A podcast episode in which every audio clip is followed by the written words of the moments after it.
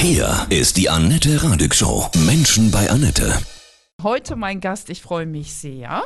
Sie ist nämlich auch Radiomoderatorin gewesen, Katrin Briegel aus Berlin, unter anderem Radiomoderatorin. Hallo Katrin, ich grüße dich. Ja, hallo, hallo. Ich war auch im Fernsehen natürlich ja. auf allen äh, Möglichkeiten des, des Mediums ja, weit Wahnsinn. weg. Ja. Ja. Ist schon ein bisschen her, dass du auch beim Rias warst, ne? Ja, äh, später beim SFB Ja. lange. Und jetzt hast du aber ein Buch geschrieben, ein, ein sehr wichtiges, über den berühmtesten Konzertveranstalter in Deutschland, Fritz Rau. Ja, Ja, ich habe das Buch zusammen mit meinem Mann geschrieben. Siegfried Schmidt-Joos ist ja einer der äh, wichtigen Musikjournalisten in diesem Lande. Ich bin ja keine Musikjournalistin, aber ich war natürlich an dem Menschen sehr Ja, interessiert. und das Buch heißt Rock in Rau, wie der Konzertveranstalter Fritz Rau zum Buchhalter der Träume wurde. Ja. Ja. Mick Jagger hat über Fritz Rau gesagt, er ist der Gottfaser, ja, weil er alle, alle nach Deutschland geholt hat, oder? Du are the Godfather of Ja. us all, rock and roll forever. ja, ja, das war eine ganz wichtige Figur auch für Fritz, weil er war ja mit äh, fast den meisten äh, auch menschlich sehr nah. Also weil ihm äh, Musik war ihm das Wichtigste im Leben und er hat das mit all seinen Sinnen aufgenommen wirklich mit all seinen Sinnen. Er war nicht nur ein Konzertveranstalter, sondern er war vor allen Dingen das menschliche Wesen, das zwar sehr turbulent auch oft reagiert hat und cholerisch teilweise war, aber das war einfach eine wahnsinnig witzige Figur und für die habe ich mich interessiert und habe dann auch eben festgestellt, dass da unendlich viele Möglichkeiten in ihm geruht haben und auch nach außen getreten sind. Und Mick Jagger war dann wirklich mit ihm außer, außerordentlich befreundet. Also es gibt so äh, Szenen, Ja. die interessant sind in, in auch in der Karriere von Mick, dass die sich manchmal angeschrien haben, Oh, aber echt? dann eben doch wieder eine ganz große Liebe zwischen ihnen passiert ist. Und das ist das Interessante, was ich auch bei manchen festgestellt habe, wenn die über ihn geredet haben, da war auch immer eine ganz große Liebe im Spiel. Weil das war einfach ein Mensch, ein richtiger Mensch mit allen Ingredienzien, die man sich vorstellen kann. 2013 ist er im Alter von 83 gestorben. Das hat damals ganz Deutschland bewegt. Ja, nicht nur Deutschland, Ja. sondern eben auch die Künstler. Weil diese Art von, von äh, Kommunikationsperson hat ein Künstler kaum. Und die meisten, die ich kennengelernt habe, auch weltweit, wir waren ja immer unterwegs auf der Musikmesse in Cannes, 25 Jahre und äh, haben in New York ja auch immer recherchiert und Interviews gemacht. Und da habe ich natürlich auch die Großen dieses Gewerbes kennengelernt, aber so eine Figur wie Fritz war nie dabei. Diese Karriere, diese Biografie, ja, also wirklich Ja. vom, vom Buchhalter. Erzähl doch mal ein bisschen diese Station so in Kurzform. Ja, also man muss dazu sagen, er ist, sein Vater ist ja sehr früh gestorben, der war Schmied. Ich habe dann manchmal gedacht, der, der Vater, den er sehr geliebt hatte, der hat also Metall bearbeitet, kreativ, ja.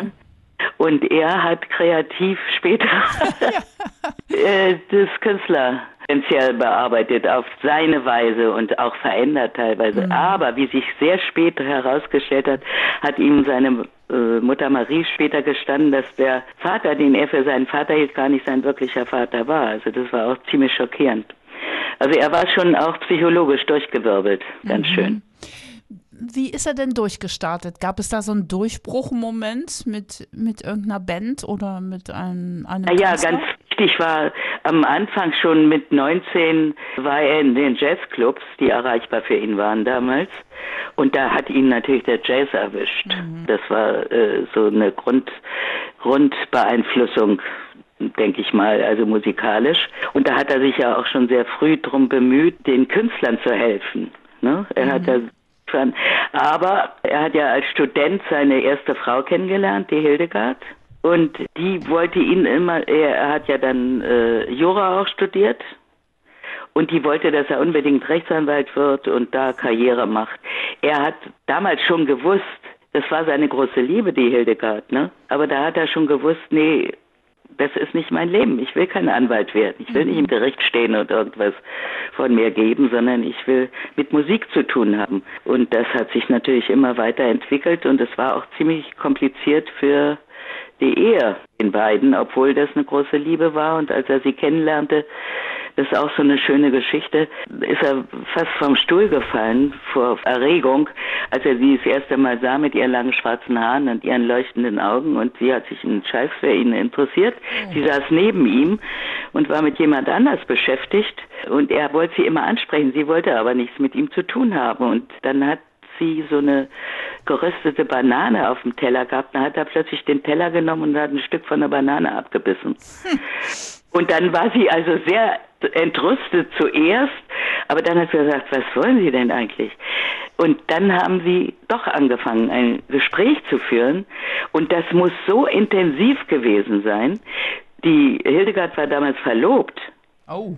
Und die hat an dem Tag, wo sie Fritz kennenlernte und so eine intensive, stundenlange äh, Kommunikation mit ihm hatte, hat sie dem Verlobten gesagt, ich entlobe mich von dir, ohne zu wissen, was in ihrem Leben weiterhin passieren wird. Ja. Und dann haben sie sich getrennt an diesem Abend und er hat gesagt, ich rufe dich wieder an. Und er hat drei Monate nicht angerufen. Sie war völlig verzweifelt. Und nach drei Monaten stand er vor der Tür und sagte, ich bin jetzt da und jetzt können wir auch alles andere machen. Wahnsinn. Hat er sich erst einmal drei Monate nicht getraut, vielleicht? Hm? Nee, er war so beschäftigt. Ah, okay. Er war dann schon im Business mhm. richtig drin. Welches war denn sein erstes richtig wahnsinniges großes Konzert? Das erste große Konzert hat er äh, im Dezember 55 mit Albert Mangelsdorf in Heidelberg gemacht, in den er total verschossen war. Also musikalisch mhm. war das ganz, ganz wichtig. Also das war das erste große Konzert, wo schon klar war, dass er in diese Richtung Veranstalter gehen wird. Mhm. Und das war ja auch ein sehr großer Erfolg dann, nicht? Dann war also Jazz at the Philharmonics, die Deutsche Jazzföderation war ganz wichtig. Dann hat er Horst Lippmann natürlich kennengelernt. Die haben sich dann auch zusammengetan und American Folk Blues Festival gemacht, was auch ganz großen äh, Eindruck bei ihm auch hinterlassen hat, weil er da so viele tolle Leute kennengelernt hat. Ja, das ging eigentlich seinen Weg und dazwischen war immer die Hildegard, die an seinem Rockzipfel hing und sagte, du pass mal auf, das ist, kann doch nicht deine Karriere sein. Und er hat immer gewusst, er hat dann zwischendurch hat er auch noch sein Staatsexamen gemacht im juristischen, aber er wusste, das ist es nicht, das kann ich nicht, das will ich nicht. Mhm. Und das war ein bisschen schwierig natürlich, obwohl er die, die Ehe für ihn sehr wichtig war. Aber die Künstler Jimi Hendrix und Tina Turner und Mick Jagger und David Bowie und später Udo Lindenberg, die wurden alle viel wichtiger für ihn, letztlich, ja. wenn er ganz ehrlich zu sich selber war. Aber er ist ja so eine verrückte Figur gewesen, der in sich, erstens mal war er unheimlich klug, ohne Frage, sehr gebildet auch, aber er war auch ein verzweifeltes Kind in sich drin. Und er hat sich selber immer nicht viel zugetraut. Und hat sich selber, also das ist so merkwürdig, aber das passiert ja oft bei Leuten, die eine mhm. Größe erreichen. Ja, das stimmt. Mhm. Dass sie ihr Kind sein und ihre Ängste, ihre Kinderängste nicht verlassen können. Die bleiben in ihnen und die sind ein Teil dessen, was dann später geschieht. Du hast eben schon gesagt, äh, Mick Jagger und er, die haben sich auch mal angeschrien. ja, die haben sich, weil er war so sauer, weil der wollte so viel Geld. Und da hat Fritz gesagt, nee, das will ich nicht. Und das ist ja der Wahnsinn. Mhm. und ihr spinnt ja alle. Und ich will damit nichts zu tun haben. Und, und dann gab es eine Situation, als sie dann sich doch geeinigt hatten auf eine große Konzertgeschichte, dass äh, Mick Jagger keine Interviews geben wollte und die Journalisten haben ihn also bepfeffert und Fritz vor allen Dingen und dann hat er den Mick Jagger angeschrien, du bist ein Arsch und du gibst jetzt Interviews, verdammte Scheiße, das gehört zu deinem Beruf dazu, wie jedes andere Ding auch. Und dann war, war es so, dass sie fast äh, sich so zerstritten haben, dass sie auseinander wollten. Ne? Mhm. Und dann ging Fritz weg und dann kam Mick Jagger an und sagte, du komm, du musst mal kommen, du musst mal kommen, ganz schnell in die Garderobe. Und dann sagte er, was ist denn? Ja, komm. Und dann wollte er ihm was zu essen geben und hatte so eine Forelle. Und da sagt er, die musst du jetzt essen. Und dann sagt Fritz, ich esse nichts von dir und du kannst mich überhaupt zu gar nichts bringen. Und dann sagt er, mir krieg dich nicht auf. Ich gebe jetzt alle Interviews, die du willst. durften die Journalisten über ihn hereinbrechen. Ja, und das war dann auch der Anfang einer wirklich mhm. großen Freundschaft, ja. Mit wem war er noch so ganz eng von diesen großen Stars, Tina Turner? Sehr befreundet und geliebt war äh, Marlene Dietrich, Hm. mit der er auch Europatournee gemacht hatte. Die war sehr wichtig für ihn und er war mal zwischendurch sehr krank. Er hat ja auch Diabetes und so, hatte zwischendurch auch so Ausfälle. Und da kam sie mal an, hat er mir mal erzählt und äh, hat sich so über ihn gebeugt und er dachte, sie will ihn verführen. Sie wollte ihm aber nur eine Pille geben, damit seine Krankheit aufhört. Und er hat eben auch so von Marlene Dietrich geschwärmt, weil er hat auch, sagt er, von den Künstlern so viel gelernt. Zum Beispiel Marlene Dietrich hatte ja immer so wahnsinnige Kleider an, so Las Vegas Outfits, so eine er hat es mal genannt, eine angezogene Nacktheit hat sie verkörpert, ja. Und er sagt, sie, sie hat ihn völlig fertig gemacht, weil sie hat einen großen Song auf der Bühne gesungen, in einem dieser Wahnsinnskleider. Und dann haben die Leute getobt und sie ist kurz von der Bühne und im Grunde nicht mal Minuten, Sekunden später kam sie in einem völlig anderen Kleid auf die Bühne. Und er sagt, die hatte hinter den Kulissen ihre Mannschaft so gebrieft, dass die wirklich in Sekunden die eine Kleid außen, das andere an. Der Wahnsinn, sagt er. Zu wem hatte er noch so einen freundschaftlichen Draht? Eine sehr gute Beziehung, Liza Minnelli zum Beispiel, Oh, ja, ja. war ganz wichtig. Dann Udo Lindenberg? ja, Udo Lindenberg war eine ganz wichtige Figur. Die waren also ganz doll befreundet und als äh, Hildegard, mit der er damals schon nicht mehr zusammen war, aber als die 83 so sterbenskrank wurde und sich die Familie wieder unheimlich um ihr, ihr Krankenlager versammelt hatte, da war auch Udo derjenige, der immer kam, sogar morgens in die Klinik, der ja schläft ja immer bis nachmittags normalerweise, stand er ganz früh auf, um zu ihr zu kommen und hat ein Gedicht für sie geschrieben und, und ihr was vorgesungen am Sterbebett und so. Also das war schon eine ganz wichtige Figur, Udo. Aber später hat er ja auch in hiesigen Künstlern wie Les Humphreys und so weiter gearbeitet und auch mit äh, Wecker, der ihm auch ganz wichtig geworden war, weil er so ein großer, für ihn so ein großer Sänger und toller Schreiber war. Und Shirley MacLaine, also Ja. und Frank Sinatra, natürlich gibt's auch schöne Geschichten, die kennt ja nur auch, können ja auch junge Leute natürlich nach wie vor. Und äh, da gab's ein Angebot, dass er eine Europatournee mit ihm machen könnte, aber der wollte 150.000 pro Abend. Oh. Und da hat Fritz gesagt, nee, das macht er nicht. Das geht gegen seine Moral. und äh, hat sich also und Frank Sinatra war sein Idol. Also das war der größte Wunsch seines Lebens, mit dem zu arbeiten. Ne? Dann hat äh, hat er gesagt, nee, das geht nicht mit den 150.000, weil er hat ja auch immer gut kalkuliert, was reinkommt und wie er das Guter Buchhalter, ne? Eben, ja, eben, der Buchhalter war auch ganz wichtig. Und später hat Frank Sinatra, als sie sich in, in irgendwo in Amerika getroffen haben, zu ihm gesagt, ich bedauere es mein Leben lang, dass ich diese Tournee nicht mit dir gemacht habe. Oh. Mhm. Ja, ja. Und Bob Dylan und Fritz Rau, wie waren die so zusammen? Bob Dylan war auch sehr wichtig für ihn, ohne Frage, weil er ihn sehr verehrt hat natürlich. Aber der ist ja auch ein komplizierter Junge gewesen, ein sehr komplizierter. Aber die haben sich auch unheimlich gut verstanden und auch sehr, sehr gut zusammengearbeitet. Der hat sich auch eingelassen auf das, was Fritz wollte. Das äh, äh, finanziell machbar war noch. Die waren, haben sich selber so in ihrer Seele erkannt dass da auch unheimlich viel Verzweiflung innen drin steckte oft und Traurigkeiten und so, also das war auch ganz wichtig und der hat sich wirklich auch mit ihm eingelassen, dass das finanziell auch in Ordnung ging. Ihr habt hinten im Buch auch ein Register, ja, wo, wo alle Stars, alle Musiker drinstehen, die er je nach Deutschland Mhm. geholt hat und Konzerte gemanagt hat. Was glaubst du, was war seine größte Stärke?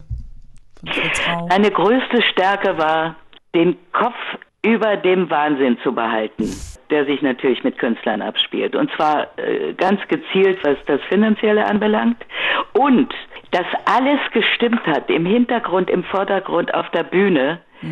Die Zulieferer, alles das hat er ganz doll im Griff gehabt und alle Wünsche versucht, seiner Künstler zu erfüllen. Ja. Das war großartig. Und das haben sie auch nie bei jemand anders so erlebt, dass er sich so persönlich so eingelassen hat und ihnen äh, alles verschafft hat an Möglichkeiten, die, die ihm eingefallen sind und die, die wollten. Was hat dich persönlich ganz besonders beeindruckt an ihm? Also du warst ihm ja auch nah. Ja, wir haben ja hier wochenlang äh, ihn ausgefragt und er hat immer gesagt, äh, Siggi hat ihn natürlich beruflich, also äh, über die Musik und die ganzen Künstler befragt und ich habe immer versucht, seine Persönlichkeit zu erforschen. Mhm.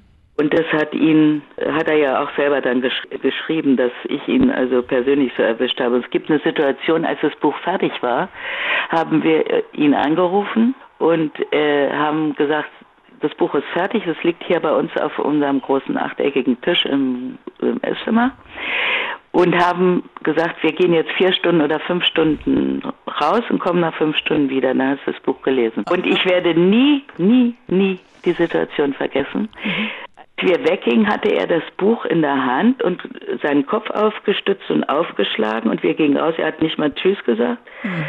Und als wir wiederkamen, nach viereinhalb Stunden, saß er noch genauso da und ich sagte, hast du es ausgelesen? Und er guckte mich an und ihm liefen Tränen aus dem Auge. Wow, das ist ja berührend. Das fand ich irre. Mhm. Und dann gibt's noch eine irre Geschichte dazu. Seine letzte Lebensgefährtin war Friederike. Die waren, glaube ich, sechs Jahre zusammen, aber nicht verheiratet, nur zusammen gelebt. Und um die hatte er wahnsinnig geworben. Und die hatte immer zögerlich geantwortet. Sie hatte nicht geglaubt, dass der wirklich in sie verliebt ist. Mhm. Sie konnte ihm das nicht glauben. Dann hat sie ihm gesagt, das hat er uns mal erzählt, als das Buch fertig war, hat sie das gelesen und hat Fritz angerufen und sagt, ich habe das Buch gelesen und habe dich jetzt begriffen und ich möchte dir das sagen, was du schon lange von mir erwartest. Ich liebe dich.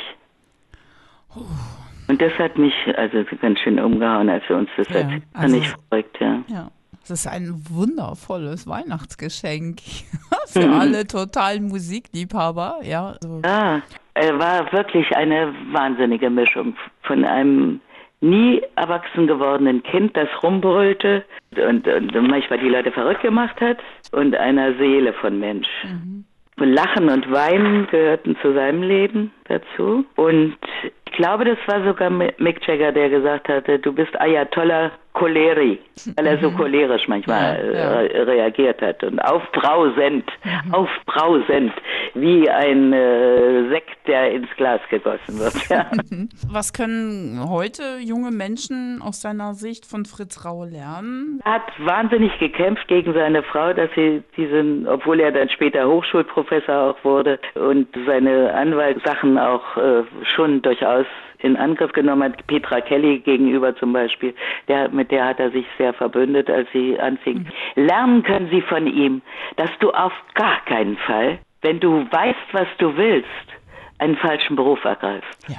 Weil jemand dir einredet, du musst das und das und das tun, was Eltern ja oft tun. Mhm. Nein, wenn du Leidenschaft für einen Beruf entwickelst, und das tut man meistens schon als Kind, weiß man das, dann musst du den ausfüllen. Nur dann wirst du wirklich glücklich und erfüllt in deinem Leben. Das ist, glaube ich, etwas, was er heute, wenn er heute Professor an der Uni wäre und über die Kunst des Beruferlernens sprechen würde, auch sagen würde. Leidenschaftlich dem folgen, was du wirklich willst und auf keinen Fall Kompromisse machen. Ich wünsche dir und deinem Mann, dem Siggi, ja.